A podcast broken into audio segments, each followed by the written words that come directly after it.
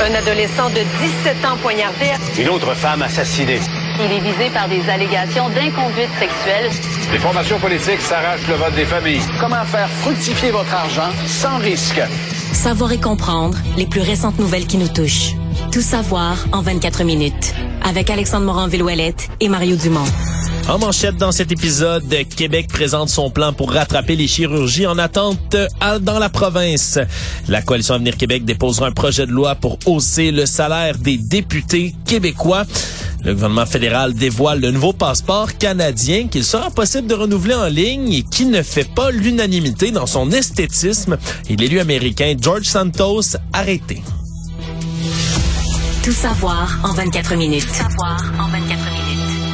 Bienvenue à Tout savoir en 24 minutes. Bonjour Mario. Bonjour. C'est ce matin que le ministre de la Santé, Christian Dubé, a annoncé son nouveau plan de rattrapage en chirurgie. Il était en compagnie du président de la Fédération des médecins spécialistes du Québec, le docteur Vincent Olivia.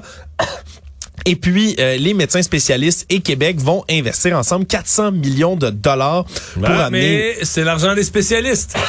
Techniquement, c'est dans la récupération. Les gens là, qui ont une bonne mémoire, quand la CAQ avait été élue la première fois, Oui. en 2018, un des engagements de leur programme, c'est de récupérer de l'argent des médecins spécialistes. On se demandait tous, ouais, mais ils vont-tu vraiment enlever de l'argent aux médecins? Et qu'ils l'ont jamais totalement enlevé, mais ils ont fait une entente où les médecins se sont engagés. Tu sais, on riait un peu de ça, l'Institut de la pertinence, mais ils ont vraiment, avec l'Institut de la pertinence, enlevé certains actes médicaux, baissé la rémunération des médecins spécialistes. Et là, il y a des montants non déboursés. Oui, exactement. Donc, les médecins spécialistes réinvestissent eux-mêmes. Donc, les infirmières, les salles d'opération, donc les chirurgies en surplus qui vont se faire les soirs, les fins de semaine, c'est à même l'enveloppe. Bon, on a une partie, on va dire, le médecin spécialiste va travailler plus, mais il va faire des chirurgies, mais dans l'ensemble, je- c'est pour ceux qui y croyaient plus du tout, du tout, du tout, il y a quand même quelque chose, il y a quand même une réelle récupération. Ouais, puis les objectifs du plan ben, sont assez ambitieux. Marion veut passer dans ce moment là aux 17 512 opérations en attente à 2500 d'ici le mois de décembre 2024. Il y a une cible en plein milieu le 31 mars 2024 à 7600 et chaque région du Québec va devoir se fixer un objectif de réduction d'attente en chirurgie. Donc on va investir cet argent-là entre autres comme tu le disais pour ouvrir des salles d'opération, rémunérer les employés, mais surtout les employés qui vont accepter de faire des heures supplémentaires dans des périodes qui sont défavorables. On parle des soirs, fin de semaine, jours fériés également. Mais c'est là qu'il faut faire le rattrapage parce que quand tu fais un rattrapage, là on parle de rattraper les gens qui sont en chirurgie hors délai, donc en- au-dessus des délais d'attente euh, normalement médicalement requis à cause de la pandémie. Et il y en a pas mal. Il y en, a- il y en en avait 23 000, c'est réduit à 17 000, mais c'est encore énormément. Sur 160 000 hors délai qui sont, euh, qui sont euh, en attente, il y en a 17 000 qui sont hors délai. Ouais, puis là-dedans, c'est pas tous des gens, évidemment, là, ça, ça ne menace pas leur vie, leur survie, mais c'est quand Non, même, euh, c'est bien fatigant pour bien des gens d'avoir de la misère à marcher, En à se orthopédie, déplacer. exactement. En orthopédie, des cataractes, la vue.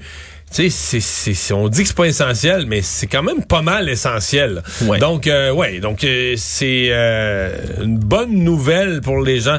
Les, les- comme on, on fait souvent l'image, les gens qui attendent à côté du téléphone pour avoir l'appel, c'est une bonne nouvelle. Maintenant, on règle pas ça en peu de temps. Là. C'est jusqu'en décembre, euh, décembre 2024. Ouais, puis ça c'est l'objectif. Évidemment, on va tenter de l'atteindre par tous les moyens, puis tous les moyens, mais il y en a une panoplie parce que déjà il y a des salles de chirurgie au Québec qui sont pas actives parce qu'on manque de personnel, qu'on a de la difficulté à avoir tous les corps de métier qui participent.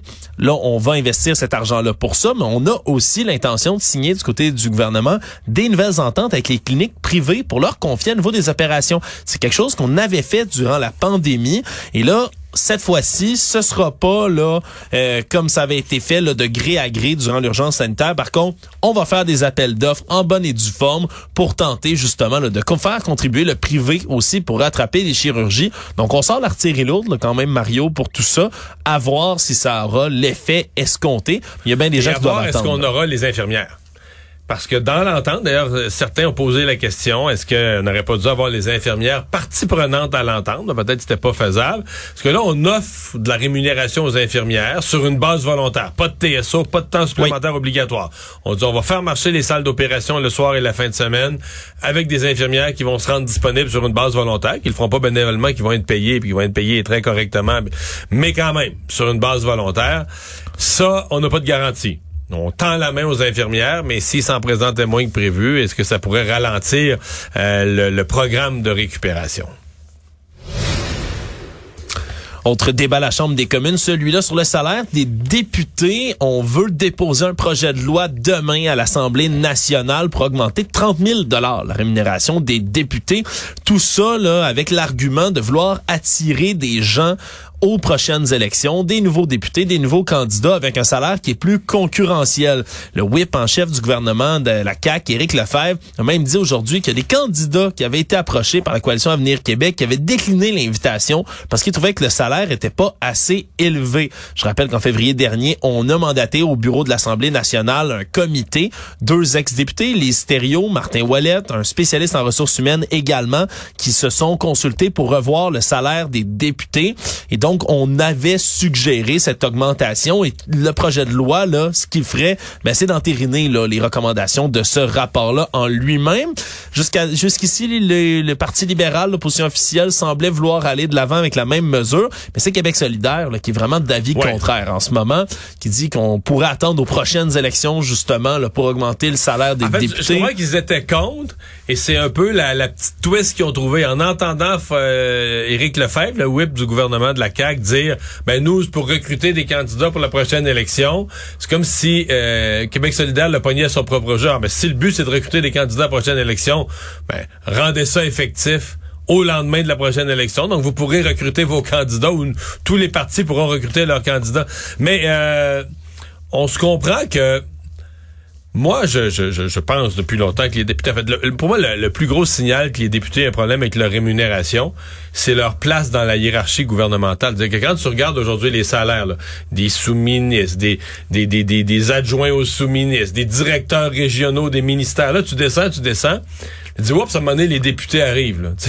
ouais, ils sont, sont vraiment pas. Non, non, ils sont euh, pas dans le haut de l'échelle. Non, non, ils sont pas dans le haut de l'échelle. Des gens qui gagnent plus que ça aujourd'hui, il y en a plein, plein, plein dans la fonction publique. Dans... Ouais, pour référence, on passerait, là, on est à 101 561 dollars en ce moment. On passerait à 131 766. Évidemment, il faut prendre. C'est une augmentation significative. Là, quand même, quand même, il y a l'allocation de dépenses aussi qu'il faut compter, là, ce qui additionne le salaire presque à 170 000 Oui, mais l'allocation de dépenses, c'est une allocation de dépenses. C'est que les députés, faut, faut tout dire, n'ont pas de compte de dépenses. Non, ils se déplacent partout. Mais ils pas de Les gens pensent que l'allocation de dépenses, c'est un cadeau, puis qu'ils ont un compte de dépenses à côté où tu mets ton, comme dans une job, tu mets ton kilométrage, tes repas. Le député n'a pas d'allocation, n'a pas de compte de dépenses. Donc, son allocation de dépenses a été versée. Bon, pour le meilleur et pour le pire. Un député, qui se pogne le beigne, qui est dans un côté sûr, qui est sûr de regagner, ou qui est large, ou qui est paresseux, puis j'en ai connu, puis qui était souvent dans le sud, puis il y a le même ben ça dépend c'est des comtés ruraux plus tu as du, kilométrage la location varie un petit peu là mais je veux dire il a le même compte de dépenses, la même allocation de dépenses que celui qui est tout le temps dans son véhicule, qui court d'un d'un village à l'autre, qui va voir les gens chez eux, euh, qui va à Québec, qui retourne dans le comté un mercredi soir, même s'il faut qu'il revienne dans la pour être à Québec le lendemain. Vaillant, pas vaillant, t'as le même dépense. Oui. C'est sûr que ça peut être injuste pour certains, euh, insuffisant pour certains, qui puis euh, trop pour d'autres, mais c'est ça que c'est. Oui, il y a aussi le régime de retraite qui rentre en compte, aussi des députés aussi auxquels il faut additionner. C'est plus difficile mais par là, le on l'a arrangé. Le régime de retraite, quand même, il faut tout dire là, au Québec. On l'a arrangé sur René Lévesque, pas avant hier, sur René Lévesque. Donc le régime hyper généreux qui existait avant a été remplacé par un régime généreux, c'est vrai, mais généreux. Euh, je généreux normal, tu sais, dans le sens que les députés cotisent à leur régime de retraite, euh, toutes les ans de cotisation, puis euh, t'en accumules, puis c'est plus toute l'histoire, mais c'est fou comment les choses. Il y a encore des gens, t'entends encore ça. Là. Si un député est réélu pour un deuxième mandat, il va avoir sa pension. Ça, il n'y a plus rien de ça qui existe. À cette hmm. heure, si t'es député pendant deux mois de ta vie, tu démissionnes, tu vas avoir une pension peut-être avoir 18 euh, pièces par mois. non mais dès que on, on se comprend, on dès que tu as contribué, tu as droit à une pension. C'est sûr que si tu été là très longtemps, c'est plus, mais mais c'est pas euh, je veux dire c'est pas disproportionné là, par rapport à d'autres, par exemple, à des hauts fonctionnaires, ou encore moins par rapport aux des présidents de sociétés d'État qui signent des, des pensions pas mal plus intéressantes que les élus. Là. Oui, là-dedans, ben il y a les journalistes à l'Assemblée nationale qui ont couru les corridors pour interroger les candidats un peu partout. Ils ont interrogé le ministre de l'économie, Pierre Fitzgibbon, qui lui trouvait ça légitime de s'occuper de la rémunération des élus, mais quand on lui a demandé si l'augmentation de salaire allait faire une différence dans son cas, il a dit non, mais je suis pas un cas normal là. Non, mais c'est vrai. C'est vrai, c'est vrai. C'est du, bon, c'est- du bon Fitzgibbon quand Ouais, même. C'est du bon Fitzgibbon. Non, mais pour vrai, c'est sûr qu'il n'est pas à 30 000 piastres on près, là. s'entend, on s'entend. C'est du change pour, c'est du change pour lui, mais au moins il le dit. Il fait pas sans, tu sais, il veut dire, s'il faisait semblant, on dirait qu'il nous niaise, là. Là, il dit la vérité. Actualité. Tout savoir en 24 minutes. Un nouveau passeport canadien tout frais a été dévoilé ce matin par le ministre de l'Immi- de l'Immigration, Sean Fraser. Toutes sortes de, de nouvelles, de nouveaux avantages aussi qui viennent avec tout ça. Le premier, bien évidemment, c'est qu'on va pouvoir renouveler le passeport en ligne dès cet automne. C'est ce qu'on a garanti. Fini l'attente en ligne pendant 6-7 heures de temps, euh, beau temps, mauvais temps. Donc, mais c'est une occasion de connaître des gens. de rencontrer le peuple, de frayer Non, mais, avec non, ses oui, pour tout le semblables. monde, de, de- de connaître des gens, de se faire de nouveaux amis. Quand tu vas attendre un 5-6 heures pour ton passeport, là. Mais je suis sûr que tu vas pouvoir encore te rendre en personne, Mario, si le désir t'en prend. Il y aura Ah ouais. peut-être moins foule, par contre. Peut-être qu'il y a beaucoup de gens qui vont choisir de renouveler le passeport de cette manière-là. Donc, c'est ce qu'on a promis aujourd'hui. En plus, on change le passeport lui-même, physiquement, qui va être différent. Premièrement, sur le terme technique, on va avoir toutes sortes de nouvelles mesures pour contrer les fraudeurs, là, pour rendre le passeport vraiment inimitable, qu'il soit maintenant avec des pages, entre autres, en polycarbonate, où on a gravé les informations des gens directement au laser au lieu de les imprimer à l'encre, ce qui va rendre la copie beaucoup plus difficile. On a des pages ou des kinégrammes holographiques là, qui changent selon l'angle de vision. Bref, toutes sortes de mesures maintenant pour rendre le passeport difficile à copier. Maintenant, au niveau de l'esthétisme, Mario, c'est là que ça a moins bien passé aujourd'hui. Et des symboles choisis. Parce qu'on a, ouais, symbole, euh, symbole, parlons-en, on a changé vraiment là, le design graphique à l'intérieur des pages du passeport. Parce qu'avant, on avait par exemple Samuel de Champlain, fondateur de Québec, de la Nouvelle-France, on avait le monument commémoratif du Canada Vimy, la police montée, une statue en l'honneur de Terry Fox, bref, plein d'iconographie là, de l'histoire canadienne. Mais tout ça maintenant, Pouette, c'est parti. Désormais, c'est des paysages canadiens au travers les saisons. Quelqu'un qui pelte, euh, un homme qui saute dans un lac, des épis de maïs, des canotiers autochtones, flocons de neige, puis des animaux emblématiques du pays, comme le caribou, l'ours, le harfang des neiges et même l'écureuil, semble-t-il. Et c'est ce qui a fait sauter les plombs à Pierre Poilievre, le chef conservateur, chef de l'opposition officielle à Ottawa, qui a eu la phrase suivante. Ils ont effacé la crête de Vimy pour mettre un écureuil, l'image d'un écureuil mangeant une noix. Donc on Mais à la fois, tu sais, des fois, je trouve que, que, que, que Poiliev exagère. mais là cette fois-ci l'image Ben, est, est trop bonne. Je, suis mélangé entre, il exagère un peu, puis il grossit ça, puis il a mauditement raison. Parce que je veux dire, il reste que on est en train de bâtir un pays sans histoire, sans valeur. Tu sais, la crête de Vimy, là, c'est... Je suis allé, là. Je suis allé en France, je suis allé à dire... Encore aujourd'hui, là, c'est souligné, les Français, un monument, les personnes âgées dans le village connaissent ça, les Canadiens, tu sais, c'est l'histoire avec un grand H.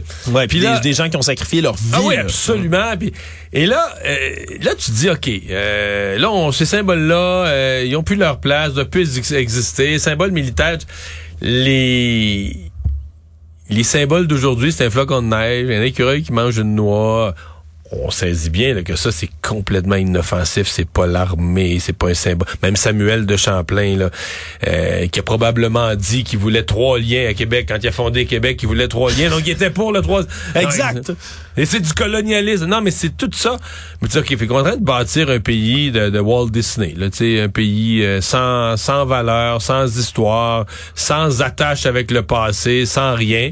Peut-être per- perpétuer même des stéréotypes là, canadiens. Tu vas ailleurs, puis les gens imaginent qu'on vit dans des igloos, puis qu'on va à l'école à dos d'orignal. tu sais. Puis là, tu, tu mets les belles images d'orignaux dans ton passeport, tu mets des flocons de neige, puis tu dis, c'est ça, le Canada, c'est de la neige, des orignaux, puis it. Mais ça, les flocons de neige, c'est sûr que c'est une obsession de Justin Trudeau. Il en a mis sur la couronne, la nouvelle couronne, le symbole canadien, la- l'armoirie du roi. Euh, il a remplacé la croix, qui est un symbole religieux très négatif, par la cour, par le flocon de neige. C'est beau, la neige. Puis là, maintenant, dans le passeport, il y a le flocon de neige. Je sais pas qu'est-ce qui se passe avec Justin Trudeau et les flocons de neige. Mais en plus, va. maintenant, c'est le symbole du CF Montréal, Mario. Le flocon de neige? Ben oui, t'as jamais remarqué le nouveau symbole du CF Montréal? C'est comme un gros flocon de neige gris. Là, je t'apprends pas ça. Hey, on a eu ça, la neige. Est-ce quelqu'un qui va le comprendre?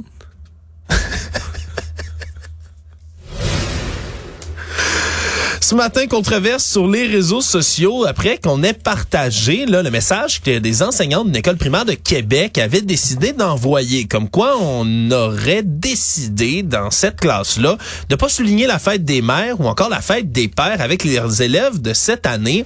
On voulait plutôt euh, considérer l'hétérogénéité des familles, donc des élèves de deuxième année de l'école de la Chanterelle qui n'ont pas de parents, pas de père, pas de mère ou vivent en famille d'accueil et on voulait plutôt souligner la fête des parents, donc avec les bricolages habituels et tout ce qui vient à l'école, mais ça a soulevé là, tout un tollé sur les réseaux sociaux, si bien que les professeurs et l'école ont dû faire marche arrière après consultation avec la direction. Et on va bel et bien souligner la fête des mères et faire le bricolage habituel pour le 14 mai, mais ça avait soulevé un tollé ça sur les réseaux sociaux, Mario, de ben, pas... Avec raison, avec raison. Je pense que... Puis on parle de la bienveillance, là, faudrait, tu sais, ceux qui défendent ça, mais c'était fait avec une bonne intention, euh, faut pas en débattre. Non. D'abord, Comment ça se fait qu'ils ont même pensé à ça, enlever la fête des mères? De toutes les époques, il y a des enfants qui ont pas de père, pas de mère, euh, décédés, euh, par, partis euh, après une séparation, on fuit. Puis on a toujours réussi avec bienveillance à insérer ces enfants-là, à, les inclure dans l'événement sans qu'on leur retourné le fer dans la plaie. Mais là, faut-tu arrêter de faire... C'est, ça peut pas être la minorité qui mène à ce point-là. Les gens doivent apprendre que chacun a sa situation personnelle puis qu'on en tient compte. Mais, euh, voyons, enlever la fête des pères, la fête des mères... Mais c'est... c'est on va dans un extrême pour tenter de corriger des iniquités. Ouais, ouais c'est ça l'air du temps, des extrêmes pour corriger les iniquités. Et là, ben là, t'as l'autre extrême. Évidemment, t'as Eric, euh, Eric Duhem qui voit l'opportunité et qui, lui, le tambour et trompette, bon, on multiplie ça, grossit ça, mais en même temps, il est pas complètement tort. Il marque énormément de points politiques parce que il y a une majorité qui n'en peut plus de tous ces exemples de, de wokisme. Et euh, bon... Euh, Éric Duhem n'a pas fini, Mario? Est-ce qu'il paraît demain? Oui. Il risque d'annoncer les résultats d'un sondage. léger sur les drag queens au Québec. Encore une fois, je pense qu'il va, il va essayer de brasser la, la, la, ben, Sur les drag queens, euh, je suis moins sûr. Sur, le, sur la fête des mères, il avait raison. Sur les drag queens, il faudra regarder ça plus. Mais euh, je reviens sur ta nouvelle du passeport, nouvelle de dernière heure. Le maire de Port Coquitlam, la ville de naissance de Terry Fox, Terry Fox, qui était une des icônes. Une des images dans le passeport. Une des images dans le passeport. I am the mayor of Terry Fox hometown. Donc, je suis le maire du village natal de Terry, de la ville natale de Terry Fox. Quiconque a pris cette décision de retirer Terry Fox du passeport canadien euh, a besoin de se faire brasser. Euh, notre, notre pays a besoin de plus de Terry Fox, pas de moins. Et donc, euh, le maire de la ville de la ville natale de Terry Fox est extrêmement frustré de cette décision, donc de retirer. Donc, il y a des gens qui réagissent au retrait des symboles historiques du passeport canadien pour les remplacer par des flocons de neige, des écureuils, des, des fougères. Tout savoir en 24 minutes. Le CF Montréal, on en parlait tout à l'heure, avec un beau flocon sur le torse, Mario, c'est leur symbole. Ben, euh, vont ont pris une décision qui est assez euh, assez drastique. Merci, suivant une vidéo qui est devenue complètement virale avec au-dessus de 500 000 visionnements, qui démontrait une bagarre au stade du Toronto FC mardi, lorsqu'il y a une partie au BMO Field, et on voit là, des partisans qui s'affrontent. Difficile de voir qui a commencé, qui euh, représente quelle allégeance. Là, on n'a pas de décussion précis sur les uniformes, mais vraiment là, des dizaines de personnes qui se battent avec force dans les estrades. Et comme ça a eu beaucoup de tirants d'eau, ben, le CF Montréal a décidé de prendre la décision de fermer la section pour les partisans du club du, de Toronto FC qui sont censés venir en ville samedi. Et donc, on va rembourser tous leurs billets, viendront à une date ultérieure, mais vraiment, on mais les c'est radical. C'est très radical. On dit qu'on est en discussion avec Canada Soccer, la MLS, le Toronto FC, que c'est des décisions qui sont prises tout le monde en, ensemble, mais vraiment c'est spécial. À la base des images qui circulent de, de brasses camarades, de batailles des estrades, les partisans du CF Montréal qui ont vécu ça, qui ont été victimes de ça, disent avoir averti la sécurité là-bas de, de, s'occuper de leur section, qu'ils craignaient que ça allait arriver. Euh, et donc, euh, ils, eux autres, ils en veulent vraiment à la sécurité. Ouais, qu'il leur aurait garanti une sécurité, puis finalement, ça y, avait, il y avait personne, ils n'ont rien fait. Ouais, ils, dormaient, ils dormaient au gaz. Puis de ce que je comprends de la vidéo, c'était même avant le match. De ce que je comprends, les, les gradins sont pas encore complètement remplis. Là, c'est dégarni dans un coin. Donc, faut, faut vraiment prendre en contexte là, le, tout ce qui s'inscrit autour dans cette vidéo-là. Mais vraiment, toute une décision de fermer une section comme ça, alors qu'un match jusqu'où ça va aller? Est-ce que, est-ce que ça veut dire, Montréal, Toronto, c'est quand même pas très loin. Est-ce que ça veut dire que pour, pour une longue période ou pour toujours, les partisans montréalais peuvent plus aller voir le soccer, le- le CF Montréal à Toronto et vice-versa? Euh, je sais pas. Économie. L'ex-présidente et chef de la direction de Vidéotron et de Verizon, Manon Brouillette, a accepté de prendre les rênes du conseil d'administration d'Hydro-Québec, va donc devenir la présidente du conseil d'administration de la société d'État. Ce qu'on comprend, c'est qu'on l'aurait approché récemment pour devenir la PDG d'Hydro-Québec, mais qu'elle aurait refusé, mais elle aurait accepté quand même de devenir présidente du conseil d'administration parce que l'actuelle présidente, Jacinthe Côté, elle, ben, va quitter, là, ne renouvellera pas son mandat à la tête du conseil d'administration. Elle va prendre le chemin de la Banque royale du Canada. Et Madame Côté, quand même, qui était la première femme à présider le conseil d'administration. Donc, Madame Manon Brouillette deviendra la deuxième dès le 2 juin prochain. Elle a quand même une longue carrière dans les télécoms. hein. 14 ans chez Vidéotron. Et elle a été nommée en juin 2021 chef d'exploitation de Verizon. Six mois après... Ça, été plus difficile. là. Ouais, puis six mois après, t'es nommé à la tête du géant américain des télécommunications. Mais oui, ça a été beaucoup plus difficile parce que l'action de Verizon s'est effondrée en bourse moins d'un an après qu'elle ait eu cette promotion. Elle a donc démissionné.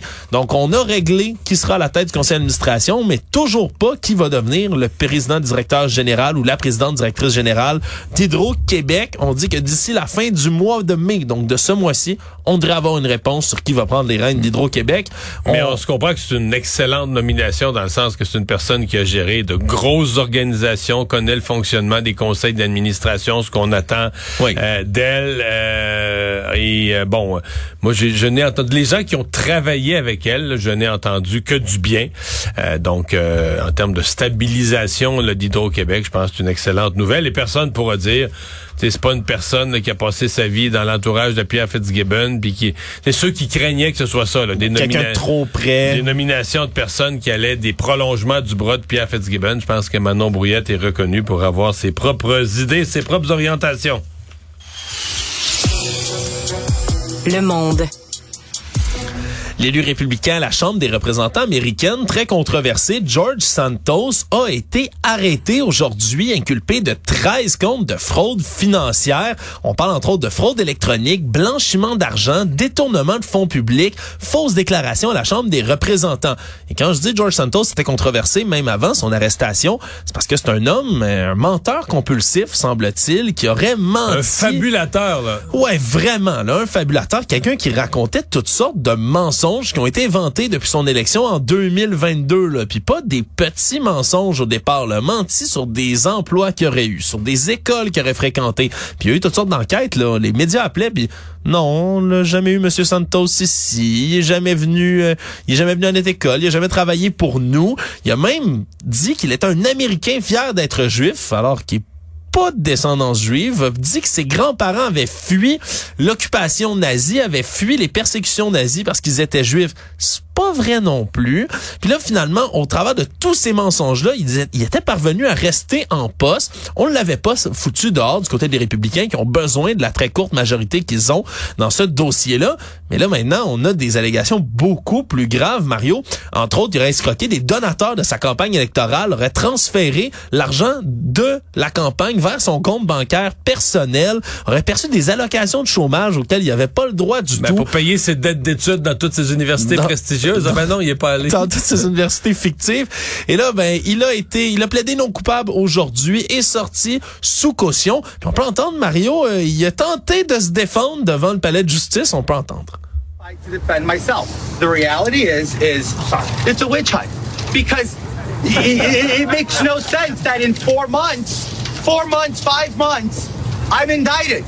You have Joe Biden's entire family receiving deposits from nine, nine family members receiving entendre que ça s'est pas très bien passé. Mario, il a repris des termes à la mode, oui, il a repris du Donald Trump. un 100%. witch hunt, une chasse aux sorcières, c'est ce qu'il a repris aujourd'hui pour tenter de se défendre en jetant le blanc sur la famille Biden, toutes sortes d'autres fabuleux, au- autres euh, autres histoires fabuleuses. Et là, ben, il va se retrouver quand même avec toutes sortes de comptes contre lesquels il devra se défendre en cours. Vraiment un autre euh, revers comme ça qui Mais suit. il, il a quand même réussi à endormir tout le monde pendant un temps. Là, il s'est rendu à être candidat républicain, élu, etc. avant que ces mensonges commencent à...